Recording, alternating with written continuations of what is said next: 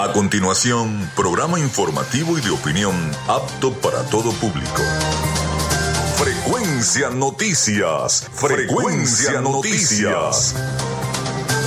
Con el periodista Felipe López. Infórmate e interactúa. Ya comienza Frecuencia Noticias por Fe y Alegría 88.1 FM con todas las voces.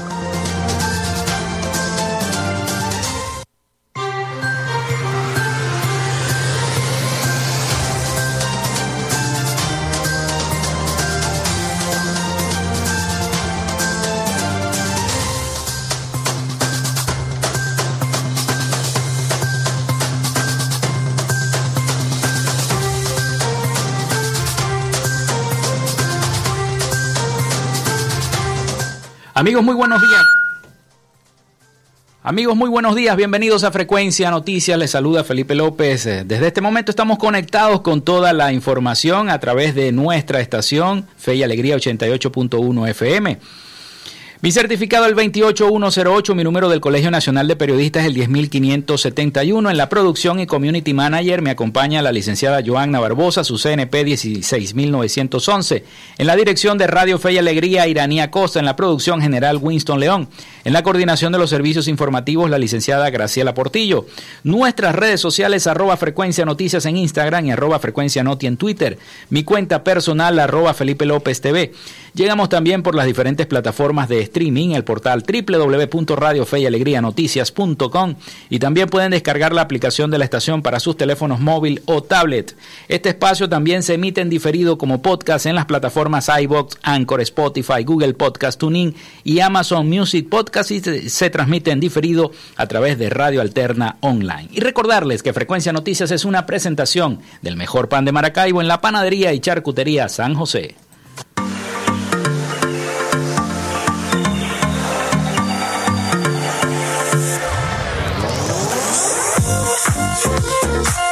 Si estás buscando el mejor pan de la ciudad para tu hogar o piensas en un emprendimiento de comida rápida y necesitas el pan de hamburguesa o perro caliente más sabroso de Maracaibo, en la panadería y charcutería San José te estamos esperando con la mejor atención y el pan más caliente y delicioso. Tenemos para ti el pan francés, dulce, campesino, andino, el pan relleno de guayaba, las lambadas y las sabrosas quesadillas. También tenemos pastelería Estamos ubicados en el sector panamericano, avenida 83 con calle 69, finalizando la tercera etapa de la urbanización La Victoria. Para pedidos, comunícate al 0414-658-2768. Panadería y Charcutería San José, el mejor pan de Maracaibo.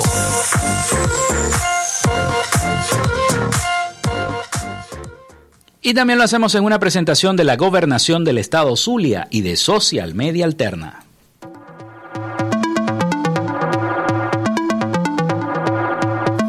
Gracias a la gente de Social Media Alterna hacemos posible la interacción tecnológica en redes. Si estás buscando quien te brinde asesoría o lleve las redes sociales de tu empresa o negocio, es momento de hacer el contacto con Social Media Alterna. Diseño de logos profesionales, community manager, diseño y administración de páginas web, podcast y radio online.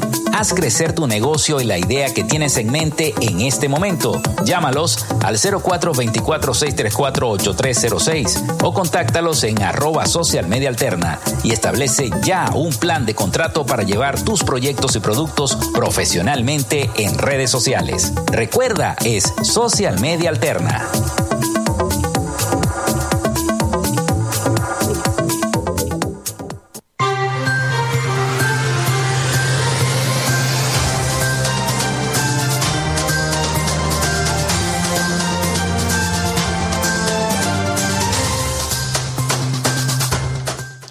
Bueno, comienza el fin de semana. Hoy es viernes 19 de agosto y un día como hoy muere César Augusto, emperador romano también conocido como Octavio. Fue el primer emperador romano y el más prolongado de la historia. También muere Blaise Pascal en el año 1662, matemático, físico, teólogo católico, filósofo y escritor francés, inventor de la pascalina en el año 1642, primera calculadora mecánica que funcionaba a base de ruedas y engranajes.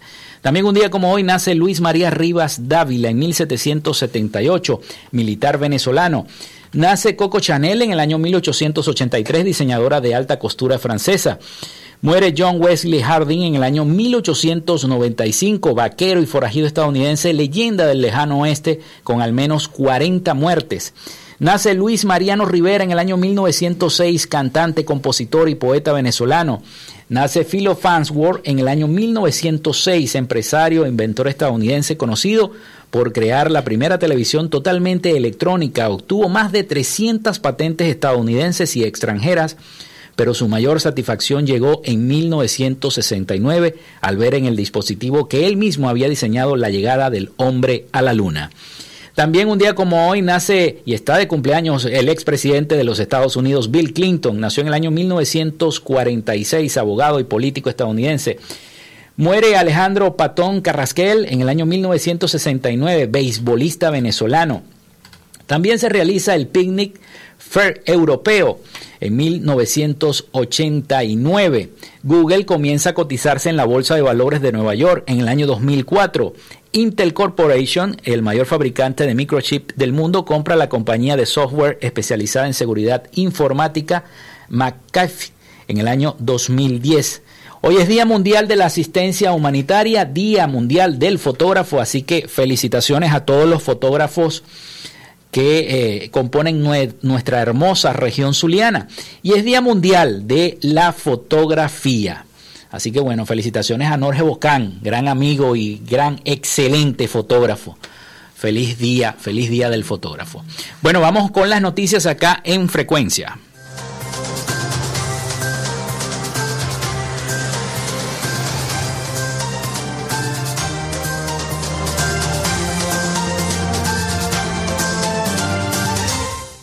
Bueno, los venezolanos siguen atravesando ese canal del Darién, o sea, esa zona del Darién es horrible la situación que se ve. He visto unos cuantos documentales, tanto la de la Deutsche Welle de Alemania como la de la de Radio Francia Internacional, donde los venezolanos siguen pasando más de 1400 venezolanos en lo que va de este año han transitado por esa escabrosa selva y han perdido la vida muchos de ellos muchas familias. Bueno, una organización política propone la creación de un canal humanitario ante el incremento de venezolanos que cruzan el tapón del Darién. Así que bueno, vamos a escuchar el siguiente informe de nuestros aliados informativos, La Voz de América. De acuerdo al más reciente reporte del Servicio Nacional de Migración de Panamá, de los 71.012 migrantes que cruzaron la selva del Darién durante los primeros siete meses del año, el 63%, es decir, casi 45.000, son venezolanos. Julio es considerado el mes de mayor flujo de venezolanos en lo que va de año, cuando según las estadísticas, 16.864 cruzaron esa selva ubicada en la frontera entre Colombia y Panamá. Ante la magnitud de la situación que amenaza con agudizarse hasta tanto no haya una solución a la crisis que vive Venezuela, organizaciones políticas como la Alianza del Lápiz plantean la implementación de un canal humanitario, como explica Jorge Barragán, portavoz de Asuntos Internacionales de ese partido. Desde Colombia a Panamá, un canal humanitario que tenga la unencia de las Naciones Unidas y todo el sistema de ayuda humanitaria, porque entendemos que lo que está en juego es la vida de los venezolanos. Por eso le decimos al canciller Carlos Farías que se aboque, que llame a su homólogo en Colombia, el canciller Leiva y la canciller de Panamá, y empiece a proteger a los venezolanos. Constantemente en Venezuela surgen pronunciamientos para exigir medidas que eviten que siga aumentando la migración, consecuencia de la crisis generalizada, como expone el dirigente estudiantil Gabriele Colasante, que además insiste en la necesidad de que en el país se incremente la cooperación técnica de organismos internacionales. Y actualmente el Estado no promueve esto, no promueve oportunidades para que los jóvenes venezolanos dejen de emigrar. La Agencia de la ONU para los Refugiados, ACNUR, reporta que en el mundo hay más de 6 millones de personas refugiadas y migrantes provenientes de Venezuela. Carolina Alcalde, Voz de América, Caracas.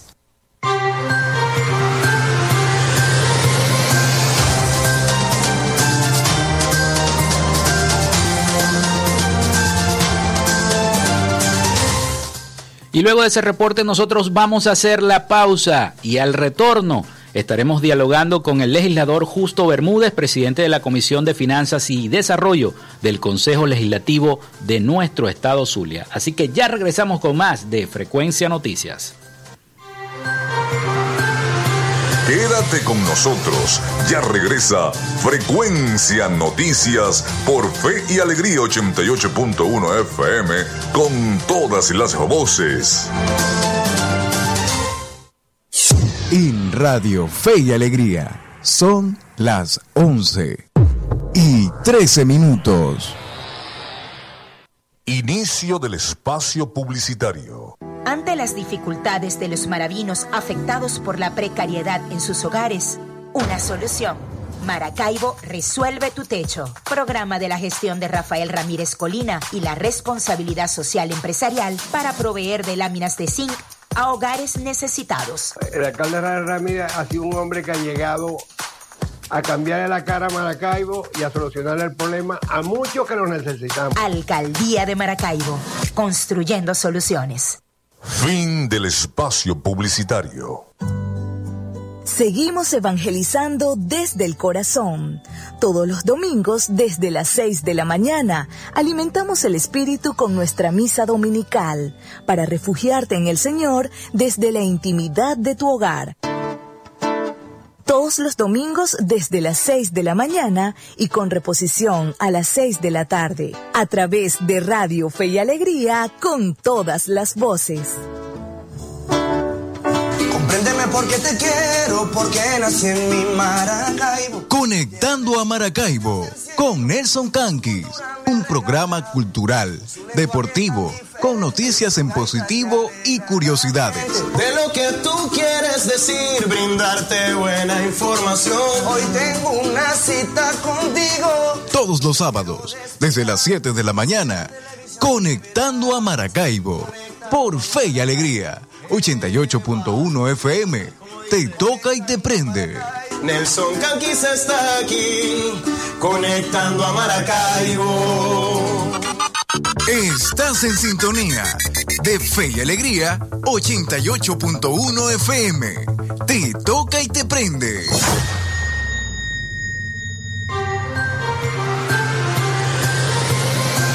Escuchas Frecuencia Noticias por Fe y Alegría 88.1 FM con todas las voces.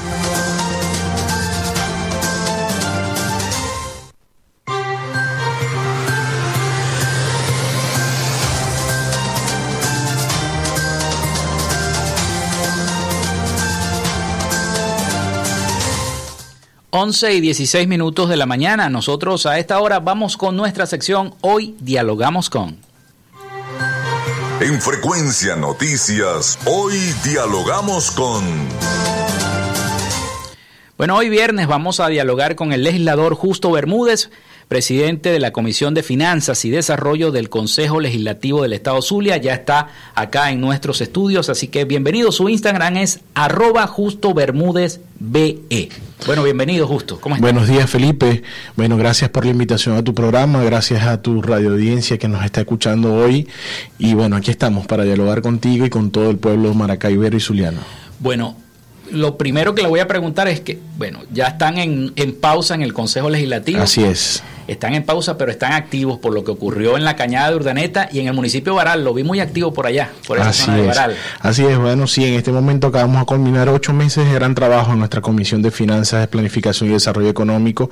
Ocho meses donde en nuestra planificación estaba aumentar los ingresos propios de la gobernación del Estado Zulia. Todos sabemos que veníamos con un presupuesto reconducido y teníamos que modificar, teníamos que reformar y teníamos que modernizar leyes que hicieran que, hicieran que el Estado Zulia tu- obtuviera ingresos propios. Y por eso es que empezamos a trabajar con la ley de timbres fiscales, donde creamos la unidad tributaria del Estado Zulia, luego la ley del ICFA, la ley de FONFIDE, sobre todo, y muy importante esta última que acabamos de crear, la ley de minerales no metálicos. Una ley que es de suma importancia para este nicho de negocio en nuestro Estado Zulia, que anteriormente ocupaba un gran porcentaje en el desarrollo económico del Estado Zulia, hoy está muy decaído, pero con esta ley que acabamos de sacar, eh, aseguramos que va a ser un negocio próspero y de desarrollo para el Zulia. Y por supuesto, no es que estamos de vacaciones, como le declaraba yo a, a muchos compañeros del Consejo Legislativo, no significa estar de vacaciones, significa que terminamos el periodo de sesiones ordinarias, luego continuamos con una comisión especial que se queda en cargo del Consejo Legislativo, donde está la presidenta Iraida Villasmil, el, vicepresidente Garantunes, el legislador Jover Sánchez, el legislador Alexander Villasmil y mi persona como responsable de la Comisión de Desarrollo Económico también estamos prevenidos y atendiendo todas las necesidades que pasan en nuestros municipios, como en el caso de las lluvias y lo que pasó estos últimos días en Baral, sobre todo en la Cañada, que dejó grandes, grandes destrozos y gran parte de nuestro estado. Sí, prácticamente la Cañada es uno de los municipios que más sufrió. y es primera vez, yo creo que se ve este fenómeno natural, parecido a los tornados que azotan los Estados Unidos. Asimismo, fue lo que ocurrió en la cañada de Urdaneta para que la gente tenga, se haga un ejemplo de lo que ha ocurrido. Pero en Baral, que yo lo vi por esa zona, está todo está, controlado. Está todo controlado porque le dimos respuesta inmediata. De una vez el gobernador nos comisionó, nos fuimos hasta el municipio de Baral y pudimos darle respuesta a la gente, pudimos brindarle atención, sobre todo brindarle herramientas para que pudieran solucionar lo más pronto posible de lo que les pasa a ellos. Vemos como los palafitos es prácticamente una cultura vivir en palafitos en los pueblos de agua, tanto en Ceuta como en San Timoteo. Eso está, por supuesto, tantos años con falta de mantenimiento, tantos años de precariedad económica han llevado a que los palafitos hoy prácticamente estén casi todos destruidos. Eh, hoy se encuentra de pie solamente el 50% de lo que existía hace 10 años. Al existir todos estos fenómenos, eh, todos estos fenómenos climáticos, por supuesto, se derrumban mucho más. Hoy por hoy más de 700 metros de caminería de, de puentes que estaban en el municipio, en San Timoteo específicamente, se derrumbaron. En Ceuta hubo daños más grandes porque se cayeron varias, varias casas que estaban en los palafitos, pero bueno, poco a poco les hemos dado respuesta a la gente, le hemos brindado herramientas para poder, para poder levantar sus casas y esperamos esta semana poderles brindar mucho más apoyo. Bueno, gracias a Dios que ya se está haciendo todo ese trabajo y que el gobernador está pendiente, lo he visto muy activo en el municipio, en el municipio de La Cañada y pendiente de lo que está ocurriendo también en Baral. Eh, háblenos un poquito acerca de estas leyes que acaba de aprobar el, el CLES.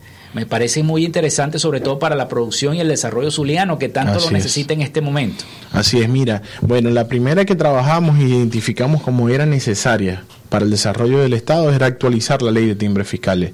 Una ley que desde el año 2014 no se tocaba, no se modificaba. Había que crear una unidad de medida que nos permitiera estar actualizado por lo largo del tiempo. Una de las cosas que nosotros dijimos que íbamos a hacer la diferencia en el Consejo Legislativo es que íbamos a legislar para todos y, que sobre todo perdurara en el tiempo. Que las leyes que íbamos a nosotros en este momento a modificar tenían que perdurar en el tiempo y tenían que servirle tanto hoy a nosotros que estamos en gobierno como que si el gobierno fuera también también dentro de 10 años lo ocupara otra tendencia política. Entonces, por eso se creó la unidad tributaria del Estado Zulia, en, se creó uno, esta anclada al petro, que se fuera actualizando según el valor de la moneda y si y no tuviésemos la necesidad de hacer decretos el gobernador del Estado o nosotros desde el Consejo Legislativo modificar esta ley. Al impactar esta ley con esa unidad tributaria, por supuesto, se aumentan los ingresos propios de la gobernación de nuestro Estado Zulia en un porcentaje grandísimo, pero no impactamos directamente el bolsillo del ciudadano a pie, que es lo más importante y es una de las premisas que hemos mantenido nosotros. Vamos a, por supuesto, aumentar los impuestos. Vamos nosotros a aumentar la carga impositiva que tiene todo el contribuyente del Estado Zulia, pero sin hacérselo difícil al ciudadano. Y fíjate que es una ley que tiene más de cinco meses ya en nuestro Estado Zulia, ha, aumentado bastante los ingresos a la gobernación del Estado y que nos ha permitido acceder a los programas sociales que hoy tenemos eh, desplegados por todo el Estado, pero el ciudadano ni siquiera se ha dado cuenta que, esto mm. pasa. Y eso es lo importante. Pero hay que decirlo para que... Así es, Así es. Y esto es lo importante y, fue una de las primeras cosas que nos pidió el gobernador. Mira, ustedes tienen que crear la conciencia tributaria de nuestros ciudadanos, pero sin impactar al bolsillo del mismo. Y eso es lo que hemos hecho y gracias a Dios nos ha salido muy bien. Hemos creado leyes, hemos reformado leyes que han permitido eh, incentivar el desarrollo del Estado, pero sin impactar el bolsillo del empresario y del ciudadano a pie. Y hay una meta para la, esa ley también que me dijiste de los metales, de desarrollo económico. Sí, por supuesto, la ley de minerales no metálicos, que es un negocio que era bastante grande en nuestro estado Zulia, por supuesto, tuvo ocho años que, que, se hizo muy pequeño el negocio porque no había trabajo de infraestructura en el Estado, quienes gobernaban el Estado Zulia no arreglaban las carreteras, no construían, no había ningún tipo de desarrollo a, futuro de vivienda, entonces por supuesto al, no existir eh, eh, construcción, al negocio de la construcción estar decaído, que decae también la explotación de estos materiales porque todos ellos se utilizan para la construcción, la mayoría de minerales no metálicos que se explotan en nuestro Estado Zulia. Entonces, eh, al tener una ley nueva que incentiva incentive, que promueva, que esto se instalen, al tener una gobernación que está trabajando en, la infraestructura, en recuperar la infraestructura de nuestro estado Zulia, por supuesto, esto crea una dinámica positiva que va a ayudar a que este negocio sea bollante, crezca y también le permita a la gobernación tener ingresos propios que son reinvertidos en bienes y servicios para la gente. Hay, hay una pregunta que le quiero hacer, legislador, y es respecto a eso. La producción en este momento en el Zulia eh, está, digamos, tratando de ascender. Así es. Luego de que ocurrieron todos estos fenómenos en el sur del lago, que también llevó muchísimas y cuantiosas pérdidas a nuestro estado Zulia, sobre todo en cosecha de plátanos, hortalizas, ganado. Se perdieron más de 100.000 hectáreas productivas en lo que fue el primer fenómeno ambiental que hubo en el año, donde también nosotros hicimos presencia en el sur del lago y hemos tratado de, de, de incentivar las soluciones definitivas para poder, para que no vuelva a ocurrir lo que ocurrió la última vez. Y lo comentábamos con el gobernador, le decíamos que esto pasa por tantos años de indolencia. Vemos como los ríos no están canalizados, parecen lagunas llenas de sedimento y por eso estos se desbordan y buscan el cauce por cualquier otra parte. En ejemplo, tenemos en el kilómetro 43 donde se rompió el muro, que es donde el, Zulia, el río Zulia se dividió en dos. Y ahora hay río Zulia 1 y río Zulia 2. El Zulia 1 es el que lleva el cauce normal. Zulia 1 es el gobernador. y Zulia 2 es el que, el que se va por otro lado. Entonces, eso, eso necesita el apoyo de los tres gobiernos y nosotros lo hemos dicho desde el Consejo Legislativo. Para construir soluciones hace falta que todos pongamos un granito de arena. Para construir las soluciones definitivas y no vuelva a pasar lo que en el sur del lago pasó, necesitamos la, la, unión y sumar las potencialidades del gobierno nacional, del gobierno regional y en coordinación con las alcaldías, es lo que están sufriendo ellos directamente el problema, porque ¿qué hace? nada hace el gobierno nacional estando por un lado llevando 10 máquinas por un lado, nosotros llevando 5 máquinas por un lado y la alcaldía por otro lado. Y ejemplo de eso es lo que pasó en el sur del lago, en el municipio Sucre hace unos meses, que hace unos meses no, hace como tres semanas exactamente, el río Torondoy fue canalizado en Mérida, en unos, en unos municipios del estado de Mérida por algunas máquinas, no se avisó abajo en el municipio Sucre y por supuesto se inundó porque el río venía mucho más rápido. Al resolver el problema ya y aquí no resolverlo, causa estragos también. Entonces tenemos que trabajar de forma coordinada y tenemos que juntos poderle solucionar los problemas. Pero no se habían reunido ustedes con algunos legisladores de Mérida. Así es, así es. Nosotros tuvimos una iniciativa hace ya tres meses apenas ocurrió lo del sur del lago, donde decíamos que teníamos que unir Mérida, Trujillo y Táchira con el estado Zulia para poder conseguir esa solución al sur del lago. En el sur del, en el sur del lago desembocan ríos de los de provenientes de estos tres estados, sumando los que vienen eh, de, Colombia. Entonces, para poder hacer los trabajos necesarios para resolver el problema en las cabeceras y en la punta donde desemboca el río, tenemos que trabajar todos coordinados. Incluso eh, propusimos la creación de un instituto nacional que se encargara de coordinar todos estos esfuerzos, por supuesto. Seguimos nosotros intentando, aún no nos hemos rendido. La reunión con Mérida fue positiva, la reunión con Mérida se dio. Ellos están de acuerdo con nosotros. Falta todavía que se sume Trujillo y Táchira. Y ahí seguimos intentando y seguimos impulsando, porque como se lo dije al gobernador del estado de Mérida, aquí se trata es de conseguir soluciones a los problemas de la gente. No nos interesa el color político, no nos interesa si está, si tu partido es rojo, azul, amarillo, verde. A nosotros nos interesa buscar la solución a la gente y en eso es que trabajamos. Bueno, legislador, vamos a hacer la pausa. Y al retorno entonces seguimos hablando de toda esta serie de leyes que ya se aprobaron acá en el Consejo Legislativo del Estado Zulia. Ya regresamos con más de Frecuencia Noticias.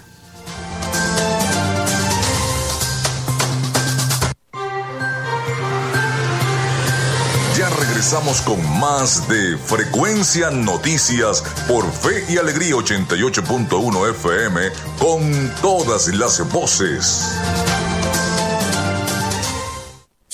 En Radio Fe y Alegría son las 11 y 27 minutos.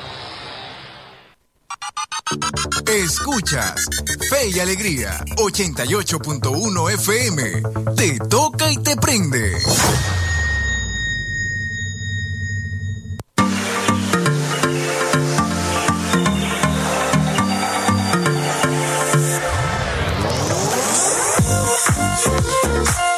Si estás buscando el mejor pan de la ciudad para tu hogar o piensas en un emprendimiento de comida rápida y necesitas el pan de hamburguesa o perro caliente más sabroso de Maracaibo, en la panadería y charcutería San José te estamos esperando con la mejor atención y el pan más caliente y delicioso. Tenemos para ti el pan francés, dulce, campesino, andino, el pan relleno de guayaba, las lambadas y las sabrosas quesadillas. También tenemos pastelería Estamos ubicados en el sector panamericano, avenida 83 con calle 69, finalizando la tercera etapa de la urbanización La Victoria.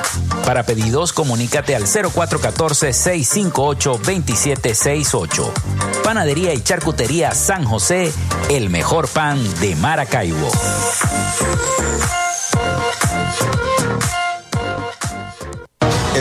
Saber y Emprender ha entregado 1.500 becas a jóvenes y adultos para su capacitación en varias especialidades.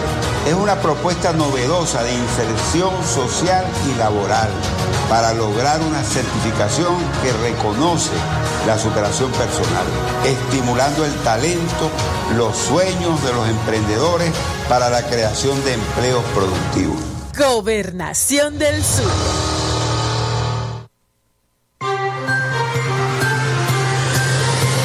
Estás en sintonía de Frecuencia Noticias por Fe y Alegría 88.1 FM con todas las voces.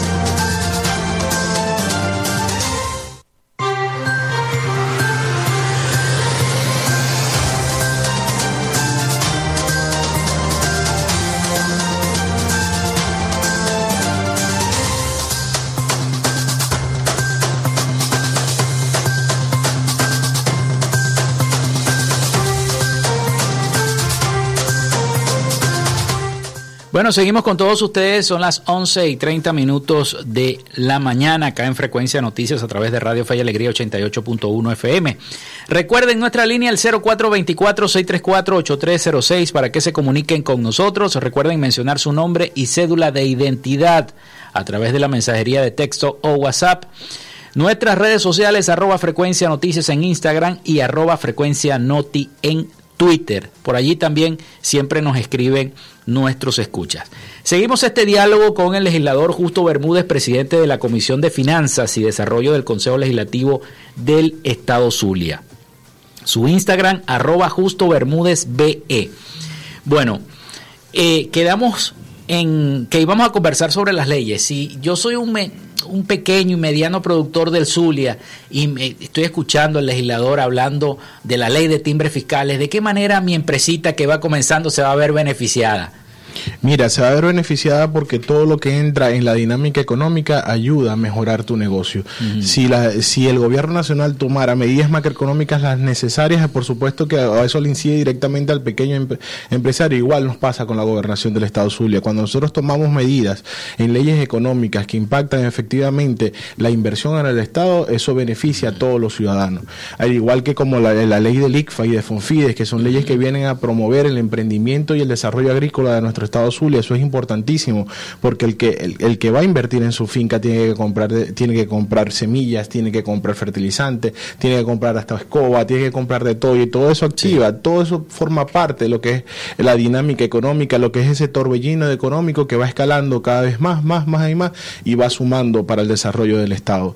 Por eso es que todas las leyes que nosotros hemos hecho hasta ahora han impactado positivamente, incluso hasta la reforma de algunos uh -huh. institutos que hemos trabajado, como en el caso del Instituto Zuliano de Vivienda del Estado Zulia, Insubi, donde reformamos la ley del mismo, donde permitimos que él pudiera tener un mayor alcance y pudiera brindarle atención a los ciudadanos en su comunidad en proyectos mucho más pequeños, porque en este momento no podemos hacer lo que se hacía en el año 2000 al 2008, que se podían construir soluciones habitacionales para las necesidades de vivienda de la gente. Hoy por hoy lo que tenemos es la posibilidad de reconstruir lo que estaba antes y poco a poco llevarlo a mejorar la calidad de vida de la gente. Eso fue lo que hicimos con la ley Insubi.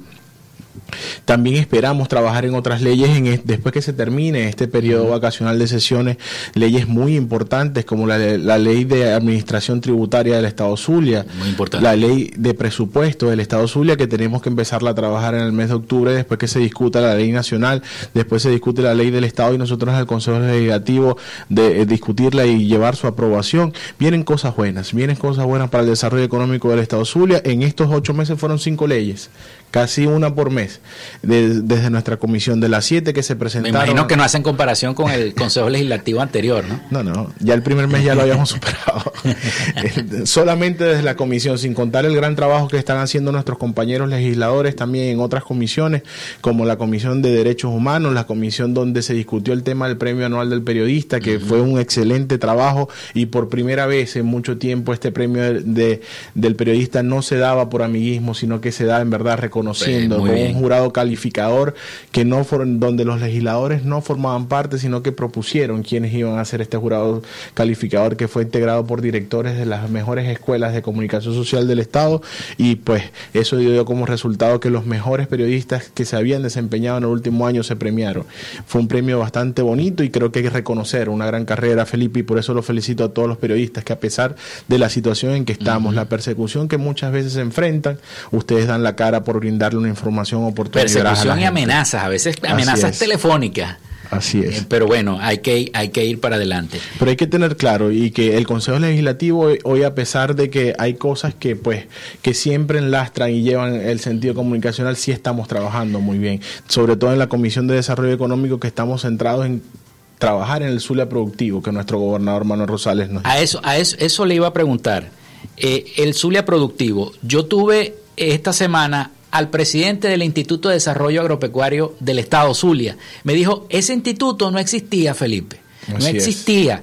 Y nuevamente, gracias al Consejo Legislativo y a la, a la ley que se hizo del IRFA, se ha vuelto otra vez a, desarrollar y ya estamos trabajando en lo que es la piscicultura, ya estamos trabajando en lo que es la ganadería, la viticultura hasta con los vinos están trabajando. Así es que eh, nuestro estado Zulia tiene una característica de país, de nación. Yo siempre lo comento cuando comenzamos las reuniones, a, que comenzamos con una ley. Bueno, tenemos una ley que es responsable de un estado que tiene todas las características para ser un país, tiene todas las potencialidades para ser un país. Nosotros aquí podemos trabajar el sector primario, el sector secundario, el sector terciario. Las potencialidades del Zulia son infinitas, tanto en recursos naturales como en disponibilidad de tierras para cultivo, como en ríos, afluentes, como en nuestro lago de Maracaibo, que es una bendición. Entonces, por eso nosotros no nos podemos cansar. Minerales, tenemos Que, tenemos que seguir adelante y sobre todo desde nuestra responsabilidad, estos cuatro años, brindar un marco jurídico para que el desarrollo productivo se dé, mm. que sea una realidad, que cuando terminemos entre cuatro años digamos, bueno, la bonanza económica que viene para nuestro Estado Zulia en los próximos diez años es gracias al piso que nosotros dejamos. Entonces, ese es nuestro trabajo, ese es nuestro objetivo que nos marcamos desde que ganamos el 21 de noviembre y creo que hasta ahora ha salido el plan mucho mejor de lo que teníamos plasmado. Menos mal, menos mal que así es. Eh, otra cosa que le iba a preguntar respecto al desarrollo y a estas leyes son las futuras leyes, las metas a corto plazo. Me habló de la ley de eh, tributaria. La administración tributaria, administración financiera del Estado Zulia. Financiera. ¿En qué consiste esa ley? Mira, esta ley es la que te dice la, el tema de las contrataciones, que es muy mm. importante. Esta ley es la que dice quiénes son, quiénes son los, las secretarías que manejan el tesoro del Estado, cómo se maneja, cuáles son los pasos que hay que seguir. Por supuesto, ya tiene más de ocho años que esta ley no se reforma. La vamos a reformar, la vamos a modernizar, la vamos a adaptar a la nueva realidad de la gobernación del Estado Zulia para, por supuesto, poderle darle soluciones a la gente de forma más expedita. También vamos a trabajar en la ley de Salinas, que es un negocio también muy rentable para, los empresarios del Estado Zulia que hoy por hoy no le deja nada al gobierno regional y no le deja nada a, las arcas del Estado para esto poder ser reinvertido en las zonas donde hay esta explotación. Esta ley también se va a modernizar, se va a actualizar, se va a adaptar a la nueva realidad, se le va a crear la eh, se va a introducir en ella la ley, la, ley, la unidad tributaria del Estado Zulia la UTES, por supuesto que tenemos que actualizarla para introducirla ahí y, va a venir también a incentivar este negocio que, es de gran calado para el Estado. También, como les decía, la, ley de presupuesto, eh, vamos a trabajar, eh, a pesar de que nuestra comisión es de desarrollo económico, el gobernador nos pidió trabajar en la ley de seguridad ciudadana, que es de suma importancia para la gente, para lo que pasa en nuestras comunidades, para la, resolución de conflictos. tiene que ver con desarrollo. Sí, así Finanzas y desarrollo. Desarrollo también implica. Así es. Entonces, vamos a trabajar en esta ley de seguridad ciudadana donde nuestra propuesta es separar lo que son las intendencias de la seguridad ciudadana y poder hacer una ley de intendencias que le dé una vez por todas un buen cuerpo a, los intendentes, sepan cuáles son sus funciones, la gente esté clara para que sirva un intendente en su comunidad. Sí, porque eh, de verdad que es confuso. Yo entrevistaba acá a los intendentes, yo soy intendente de la parroquia tal, pero también dependo de la intendencia municipal y regional. Entonces yo uno queda y la, gente piensa, esto es muy confuso, ¿a qué intendencia acudo cuando tengo este problema? Y eso es lo que vamos a dar claro en esta nueva ley de intendencias, para qué es el intendente parroquial, para qué es el intendente municipal, cuál es el alcance del intendente regional, que es en este caso es un coordinador de intendencias regionales. Y por supuesto que la gente sepa que tiene alguien que representa al gobierno regional, que tiene alguien que representa al gobernador en cada una de sus parroquias y este puede brindarle soluciones a, a los conflictos que se presenten y ayudarlos a gestionar. ¿Y de qué manera esta ley tributaria, eh, bueno, porque la gente a lo que oye tributario, sobre todo los que nos están escuchando, se asusta, me van a aumentar los impuestos? Mira, lo, lo, más importante que nosotros hemos hecho, y, lo comentaba al principio, es la conciencia tributaria. Tú cuando tienes conciencia tributaria desde, desde la visión del gobernante, tú sabes que no puedes elevar la carga impositiva que afecte directamente al ciudadano, porque eso le genera un peso. Y en este momento en el, en el Estado y en el país no estamos para generarle más peso al ciudadano, sino al contrario que quitarle carga. Pero tú cuando estás consciente y, y le dices también al ciudadano, le creas esa conciencia tributaria, él sabe que al al hacer el esfuerzo a pagar esos impuestos, al hacer el esfuerzo con cualquier transacción que haga y se paga un impuesto que en verdad eh, es casi irrisorio para la gente, va a ayudar mucho a lo que es el desarrollo del Estado, va a ayudar mucho a las inversiones, va a ayudar mucho a lo que significa la, eh, la actualización y mejora de los servicios públicos. Y si tú tienes unos servicios públicos de calidad, si tú no tienes huecos en las carreteras, si tú tienes tus calles iluminadas, si tú tienes las calles demarcadas, tu negocio le va a ir mucho mejor. Y por supuesto, si le da mucho mejor al negocio, todo eso es una cadena que se va de, reinversión que se va dando. Y ves cómo la ciudad ha cambiado. En estos ocho meses, tanto el gran trabajo que ha hecho la gobernación del Estado, las alcaldías que hoy están en el Estado Zulia, la alcaldía de Maracaibo, vemos cómo nuestras ciudades han cambiado, cómo los negocios han mejorado, cómo día a día se siguen subiendo Santa María. Y eso se da por eso mismo, por lo que te comentaba, que mientras tú veas que los gobernantes son responsables, son conscientes de lo que tienen que hacer, de verdad cuál es su función como gobernantes, la gente va a estar dispuesta a pagar sus impuestos de una manera de una manera clara y consciente para poder recibir bienes y servicios de calidad. Otra de las leyes que tengan en la mira, aparte de la tributaria, para este próximo periodo de sesiones del CLES, Mira, la, más importante creo yo y que va a ser la con que vamos a culminar nuestro trabajo en esta Comisión de Finanzas y Desarrollo Económico va a ser la ley de presupuesto para el año 2023. Va a ser de suma importancia porque en esta ley vamos a trabajar todo lo que va a ser la inversión del año 2023, donde va a estar el foco que va a estar dirigido por el gobernador del estado y qué es lo que vamos a hacer, cómo lo vamos a hacer y de dónde vamos a hacer para poder sacar todos esos recursos que tanta falta le hacen al estado para reparar muchas cosas. Nosotros vemos que el 21 de noviembre logramos algo muy importante que fue detener la destrucción del estado. Luego que de, logramos detener la destrucción del Estado, empezamos a establecer con el plan E95 cuáles eran las prioridades del Estado Zulia.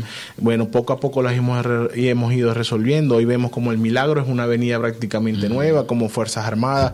Parece Miami el Milagro. Así es. Como Fuerzas Armadas es una avenida prácticamente nueva. El Circunvalación 2 poco a poco se ha ido trabajando en una avenida tan larga como es ella y se ha ido recuperando. La Alcaldía de Maracaibo también ha recuperado otras vías adyacentes que son de suma importancia y se vea una ciudad nueva. Y eso es lo que queremos en este año 2023, que se extienda todo eso al Estado Zulia, que recuperar la Lara Zulia, recuperar muchas cosas y todo eso lo vamos a hacer a través de la ley de presupuesto del año 2023. ¿Cómo, cómo recuperar la, la, Lara Zulia si está en manos ahorita del, del Poder Central? Mira, yo siempre lo he dicho, que hay que, todas esas carreteras tienen que ser trabajos mancomunados. No puede ser solamente de quien está en Caracas y no se da cuenta cuando se generan huecos. Tienen que haber instituciones que tengan representantes del gobernador, tengan representantes de las municipalidades que hacen vida en esa carretera tan importante y por supuesto representantes del gobierno nacional porque también tiene incidencia en ello. Y es lo que, hemos, lo que nosotros hemos propuesto tanto desde el Consejo Legislativo y estoy seguro que también desde el gobierno, desde el Ejecutivo Regional, vamos a trabajar en mancomunidad. Si nosotros nos ponemos de acuerdo y trabajamos de forma coordinada, olvidándonos que las elecciones vienen dentro de tres años, nosotros vamos a poderle dar respuestas a la gente. Si empezamos a pensar desde ya en las elecciones para dentro de tres años, no vamos a gobernar, sino que nos vamos a convertir en, políticos que están en campaña permanente. y, y para eso no nos eligieron. A nosotros nos eligieron para construir soluciones junto a los ciudadanos. Bueno, otra de las cosas que la gente piensa, oye, qué bonito sería que tuviéramos el puente otra vez en la gobernación, que tuviéramos las principales vías, y bueno, pero son cosas que, que está trabajando el gobernador Manuel Rosales que lo ha dicho en muchas oportunidades, que se ha reunido varias veces con el presidente de la República y con la vicepresidenta tratando el tema, eh, los temas álgidos que, que, que, comprometen a, a, la región zuliana. Vamos a la pausa, son las 11 y 43 minutos de la mañana, vamos a la pausa y ya regresamos con todos ustedes en este diálogo que tenemos con el legislador Justo Bermúdez. Ya venimos con más.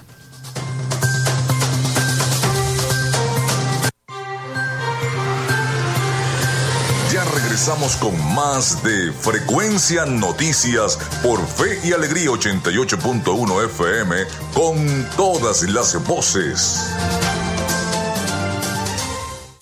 En Radio Fe y Alegría son las 11 y 43 minutos. En el IRFA puedes terminar tu bachillerato y graduarte como técnico medio en mantenimiento mecánico, servicios de salud, agroecología y contabilidad. Las inscripciones están abiertas.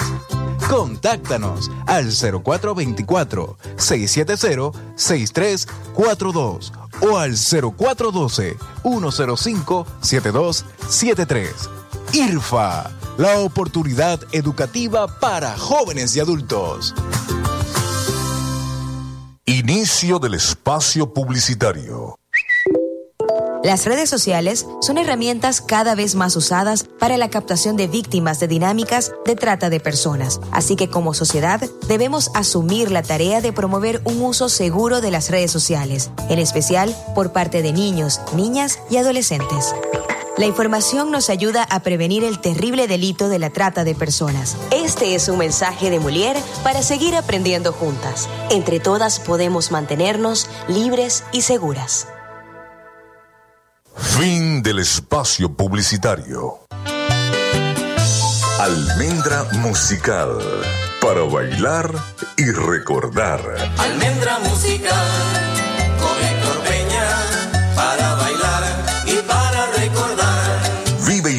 con nosotros la música del ayer y hoy en Almendra musical con las canciones de un tiempo que jamás se olvida todos los sábados de 1 a 3 de la tarde por Fe y Alegría 88.1 FM, te toca y te prende.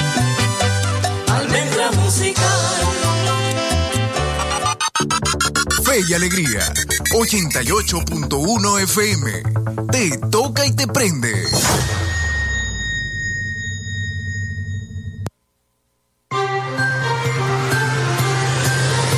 Estás en sintonía de Frecuencia Noticias por Fe y Alegría 88.1 FM con todas las voces.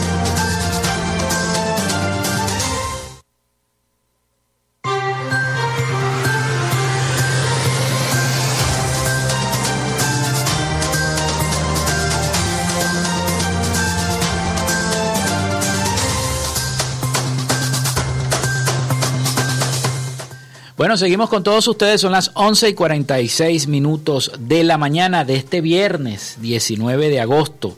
Comienza el fin de semana. Estamos dialogando con el legislador Justo Bermúdez, presidente de la Comisión de Finanzas y Desarrollo del Consejo Legislativo del Estado Zulia. Hablamos en los dos segmentos anteriores de las leyes, de lo que se está haciendo en el Consejo Legislativo, pero vamos a hablar un poquito ahora en este último segmento de nuestro programa de política de política porque eh, el año que viene ya supuestamente son las, eh, primero la escogencia de ese candidato que enlace a toda la oposición, que hermane a toda la oposición, que es el, candidato que va a representar a las fuerzas opositoras en, enlazadas en la unidad con esas bueno, venideras elecciones primarias que espero que sean lo más pronto posible para que le dé tiempo a ese candidato de pasearse por todo el territorio nacional y hacer una buena campaña.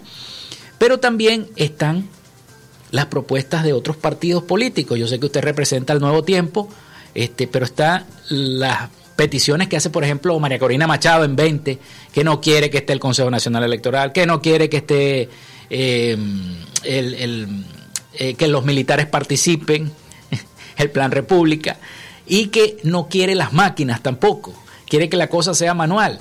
¿Cuál es el criterio que maneja usted, el legislador, como miembro? Usted es un hombre de política también. Así es. Bueno, nuestra parte nosotros siempre le hemos comentado. Nosotros tenemos que empezar a trabajar ya de ahora con los entes gubernamentales que forman parte de la estructura civil del, del Estado como tal. El Consejo, el Consejo Nacional Electoral, por supuesto, es el que va a llevar las elecciones presidenciales. Y si nosotros dejamos que el Consejo Nacional Electoral lleve las elecciones presidenciales, que es el candidato que vamos a escoger para que gobierne Venezuela por los próximos seis años, ¿por qué no utilizarlo también para, para, que, para escoger nuestro propio candidato en la oposición? ¿Cuál es la duda? Si sabemos de una vez cómo es el sistema, cómo funciona, podemos verificar cómo funciona el tema de la transmisión. Podemos hacer un ensayo previo con el tema de las primarias. Entonces yo creo que esas son oportunidades que hay que aprovechar. Son oportunidades que pues no podemos dejar pasar y aparte nos sirve para saber si en verdad el resultado que van a dar las máquinas, el resultado que vimos eh, reflejado en los centros de votación. Y eso es lo importante. Y las primarias para nosotros son básicas. Básicas porque va a ayudar a definir de verdad quién va a ser el líder de la posición y no escogerlo a dedo. Por eso siempre hemos sido partícipes y acompañantes de, esta, de esta solución que... Ah, que mucha gente dice que quizás puede dejar algunos quiebres. Bueno, pero para eso hay que hacerlo rápido, como tú lo decías. Hay que hacerlo con tiempo para que las heridas que puedan surtir después, después de esta primaria se puedan sanar con tiempo y podamos sumar todo. Porque aquí tenemos que tener de acuerdo en algo, que gane quien gane, vamos a gobernar todos. Tenemos que gobernar todos como oposición y no solamente la oposición, sino tomar en cuenta personas que pertenecen también al oficialismo, personas que también pertenecen a, quienes han gobernado por 20 años, no se le ha dado la oportunidad de tener un país de verdad que forma parte de todos. Es como la universidad. Yo veo, yo veo el, el, gobierno de los próximos años tiene que formar parte como la universidad, que hay una mezcla de ideas, es una mm. mezcla de, de propuestas y al final se escogen las mejores que nos van a llevar todos a salir adelante. Porque Venezuela no puede ser construida solamente desde el punto de vista de un nuevo tiempo, de primera justicia, de voluntad popular o del PSU. Tiene que ser construida con una visión de país íntegra, con una visión de ideológica íntegra que nos tome en cuenta todos. Sí, eso es lo importante, sobre todo porque comienzan muchos, muchos críticos a través de las redes sociales, a través de los diversos medios de comunicación, sobre todo los que están afuera, que es lo que yo a veces critico mucho. Así es. Si designan a, a, Omar Barbosa como principal que lleve la plataforma unitaria, enseguida comenzaron las críticas. De una vez aquella lluvia de críticas. Imagínense ustedes cuando se elija a ese candidato. Yo me imagino que comenzarán igualmente las críticas. Así es. Bueno, pero lo importante es escoger, escoger un candidato que nos represente a todos y poco a poco ir a trabajando en el desarrollo de lo que será esa candidatura. En verdad, que como tú lo decías, que hacer una campaña que visitemos todo y cada uno de los pueblos de nuestro país. La gente está ávida de que le llevemos soluciones, la gente está ávida de que la escuchemos también y recoger esas, eh, esas propuestas y llevarlas al gobierno nacional cuando estemos en el gobierno. Porque de algo sí estoy seguro es que los venezolanos nos vamos a poner de acuerdo, tanto para ganar esas elecciones como para después poder gobernar un país que necesita que de una vez por todas empecemos a tener una visión de futuro, una visión de nación como tal y dejar de vernos como que, que yo llegué a esta vez me toca saquear a mí o esta vez me toca llenarme a mí los bolsillos, después dentro de seis años, ocho años te toca a ti otra vez.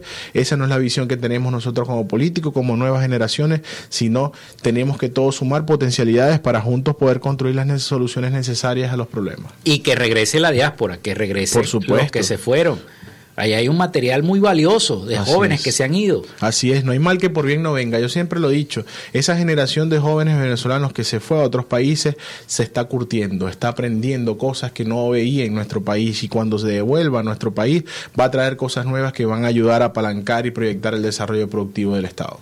Y es lo más importante, porque Venezuela lo, lo necesita. Pero eh, yo pienso que usted, en su criterio, el, eh, el, el, mm, el Consejo Nacional Electoral llegará a un consenso para permitir que los que están, los venezolanos que están en el exterior puedan ejercer su derecho al voto, como dice la Constitución. Por supuesto, y eso tiene que ser formar parte de una de nuestras exigencias para esas elecciones.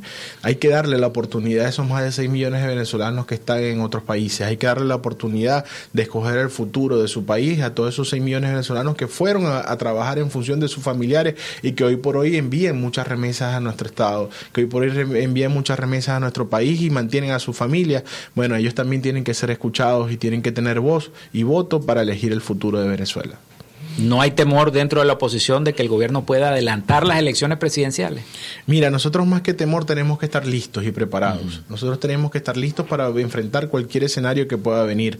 No podemos confiarnos en nada. Por eso lo importante es escoger esta primaria lo más pronto posible, de poder organizarnos, poder trabajar en, en, todos nuestros equipos electorales que estén desplegados en todos y cada uno de los centros de votación, porque nuestra premisa es básica. Sin organización no hay cambio. Si no nos organizamos, no vamos a poder tener el cambio que nosotros nosotros creemos en el país, ni cumplir el objetivo, que al final el objetivo no es llegar al poder, al final el objetivo es que Venezuela salga adelante y para poder hacer eso tenemos que ganar las elecciones. Esta división que hay en la, en la oposición, en la, bueno, yo lo llamo a ellos la presunta oposición, el COPEI bueno, el COPEI malo, la acción democrática buena, la acción democrática mala. Primero Venezuela, primero justicia. Eh, ¿Deben participar esos, esos personeros de la política? Mira, ahí por supuesto hay casos que hay que analizar, casos individuales que hay que analizar y revisar, y porque afectan a algunos de los miembros que hoy están en la posición que nosotros consideramos la posición real. Pero por supuesto yo soy de los que hay que, hay que darle la oportunidad a todos, y no solamente por el hecho de que ellos vengan a, a querer a utilizar cualquier artimaña para poder desvirtuar las primarias, sino que no hay que darle razones a la gente para que diga, como tú no me viste la oportunidad, yo no participé y ahora me lanzo aparte. No, vamos, ven, participa con nosotros en nuestras primarias, que la gente elija el mejor y te vas a tener la oportunidad de contar tus votos. Si los tienes y nos ganas, bueno, adelante. Pero si no los tienes y nos ganas, no hay que darle la oportunidad que ellos digan que nosotros no los dejamos que se cuenten, que se cuenten junto a nosotros para que veamos, en verdad, cuál es la mejor opción que cree el país, que creen los ciudadanos para poder orientar el país en los próximos seis años. Y no, no, yo me imagino que no hay temor de que el gobierno vaya hacer una presión como siempre hace cada vez que se acerca el tema electoral. Mira, como te lo digo, los temores siempre están. Los escenarios, los escenarios probables siempre los hemos estudiado. Lo que tenemos que hacer nosotros como oposición es estar listos para enfrentarlo, tener soluciones a cada uno de los de, la, de, de, las pruebas que ellos nos pongan, porque sí va a venir. Yo estoy seguro y, y, lo puedo decir. El quien está en poder no lo quiere perder y mucho más si lo tienes por más de 20 años. Van a hacer lo que tengan que hacer para conservar el poder y bueno, pues nosotros como venezolanos, junto al pueblo, junto a la gente, junto a los ciudadanos con, con conscientes de sus deberes y derechos, tienes que enviarles una lección que ya está bueno, que ya se acabó. Y si la herramienta es el voto, esa es la mejor herramienta que te puede dar Dios, que te puede dar la nación y que te puede dar una democracia para poder salir adelante en un país. Muchos se están lanzando y ya dicen que quieren ser presidente. Ya vi por ahí a Antonio Ledesma, dije, voy a ser presidente, pero al, al, día siguiente le llevaron al yerno a los Estados Unidos extraditado. Entonces la gente dice, pero bueno, este sí quiere lanzar a presidente y el yerno está extraditado. Tiene rabo de paja. sí. Es uno de esos, de esos, es uno de esos candidatos, el gobernador Rosales, para usted. Mira, yo creo que nosotros, más que el gobernador ser uno de los candidatos, es nuestra gestión. El Estado Zulia, cuando Manuel Rosales ha estado al frente, eh, por lo, cuando del 2000 al 2008 cambió totalmente, dio un giro que el país se dio cuenta. Hoy por hoy, en estos ocho meses, el país se ha dado cuenta del giro que ha dado el Estado Zulia y yo creo que Venezuela también merece esa oportunidad. Yo creo que los venezolanos también merecen una oportunidad como la ha tenido el Estado Zulia y de, de trabajar en función de su desarrollo, en trabajar en función de su, de su infraestructura, en trabajar en función de su salud y de su seguridad, sobre todo también en el tema de educación, que son cosas básicas y premisas básicas que tiene el gobernador Manuel Rosales y que ha llevado a que el Zulia, cada vez que está dirigido por él, sea un Zulia distinto. Bueno, muchísimas gracias, legislador, por haber participado en el programa del día de hoy. Se nos acabó el tiempo, ya son las 11.57 minutos. Las cosas cuando van bien se pasa rápido el tiempo, así es. a mí me gusta dialogar con el entrevistado, a mí me gusta conectarlo con la realidad política del país y, bueno, que me exponga lo que en este momento usted me expuso muy bien, las leyes, que es lo más importante que se discutieron y se aprobaron en el Consejo Legislativo del Estado Zulia. Le agradezco que haya venido el día de hoy y ha participado hoy en nuestro programa. Muchas gracias a ti, Felipe, y a toda tu radio audiencia, y de verdad que muy complacido de estar aquí y haber conversado contigo hoy.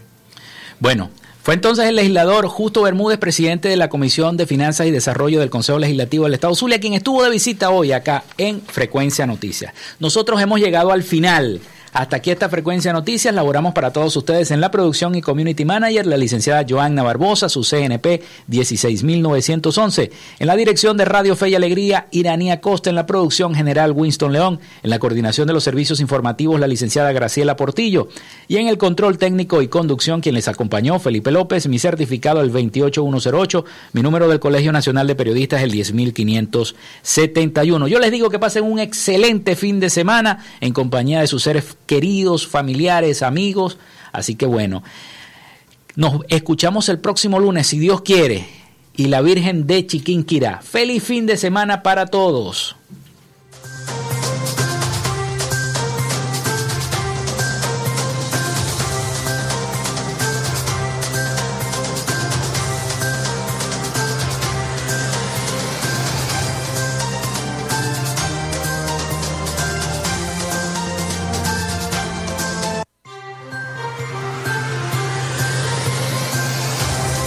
Frecuencia Noticias fue una presentación de Panadería y Charcutería San José, el mejor pan de Maracaibo. Están ubicados en el sector panamericano, Avenida 83 con calle 69, finalizando la tercera etapa de la urbanización La Victoria. Para pedidos, comunícate al 0414-658-2768. Gobernación del Estado Zulia. Social Media Alterna. Si necesitas una página web, un community manager o un logo profesional, haz crecer tu negocio y la idea que tienes en mente en este momento. Llámalos al 0424-634-8306 o contáctalos en arroba social media alterna. Frecuencia Noticias.